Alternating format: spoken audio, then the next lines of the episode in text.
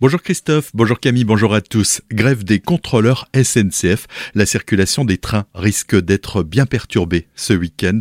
Le mouvement a débuté hier soir et devrait se poursuivre jusqu'à lundi 8 h Les prévisions laissent entendre une réduction de moitié des trains en circulation.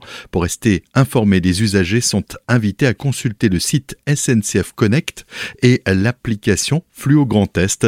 Dans un communiqué, la région Grand Est a indiqué regretter ce mouvement social je cite, mené au mépris des usagers ou encore au détriment de l'accès aux services publics et de la transition écologique, qui plus est lorsque les revendications ont été en grande partie satisfaites Fin de citation.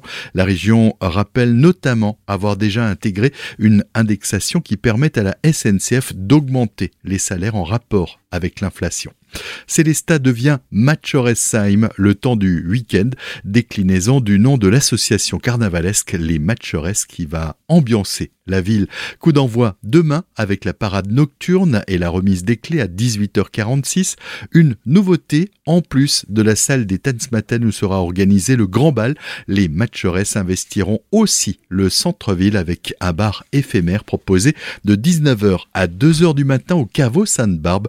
On en parle avec Christophe Dury, le président de l'association au micro de Solène Martin. On va faire un bar éphémère avec ambiance carnavalesque euh, au caveau Sainte-Barbe qui va s'appeler le caveau des Machores. Plus le bal euh, au Tanzmatten euh, habituel avec l'orchestre Gin Fizz qui animera la soirée. Les festivités seront ensuite à leur apogée le lendemain, dimanche, avec la grande cavalcade. Tout au long de la journée, il y aura une animation DJ au Tanzmatten du matin 11h jusqu'au soir à 10h. Et il y aura effectivement la grande parade l'après-midi à 14h32 avec 55 groupes et chars riches en couleurs. Il y aura également un concert de Guga Music au Square M. Retrouvez toutes les informations sur notre site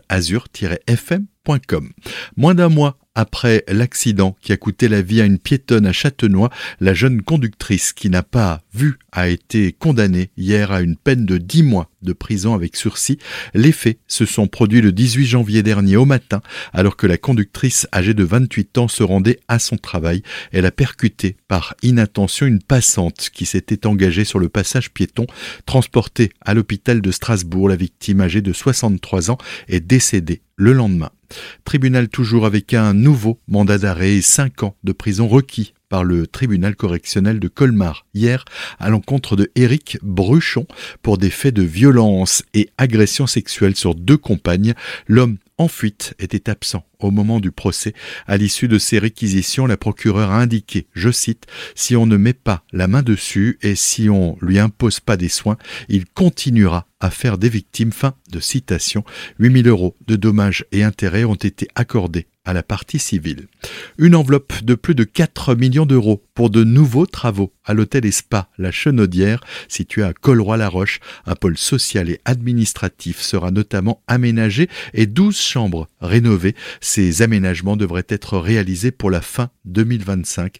Le nouveau pôle sera installé dans l'ancienne maison forestière de Colroy-la-Roche, située à côté de l'établissement. L'ancien bâtiment administratif sera quant à lui détruit pour agrandir le spa.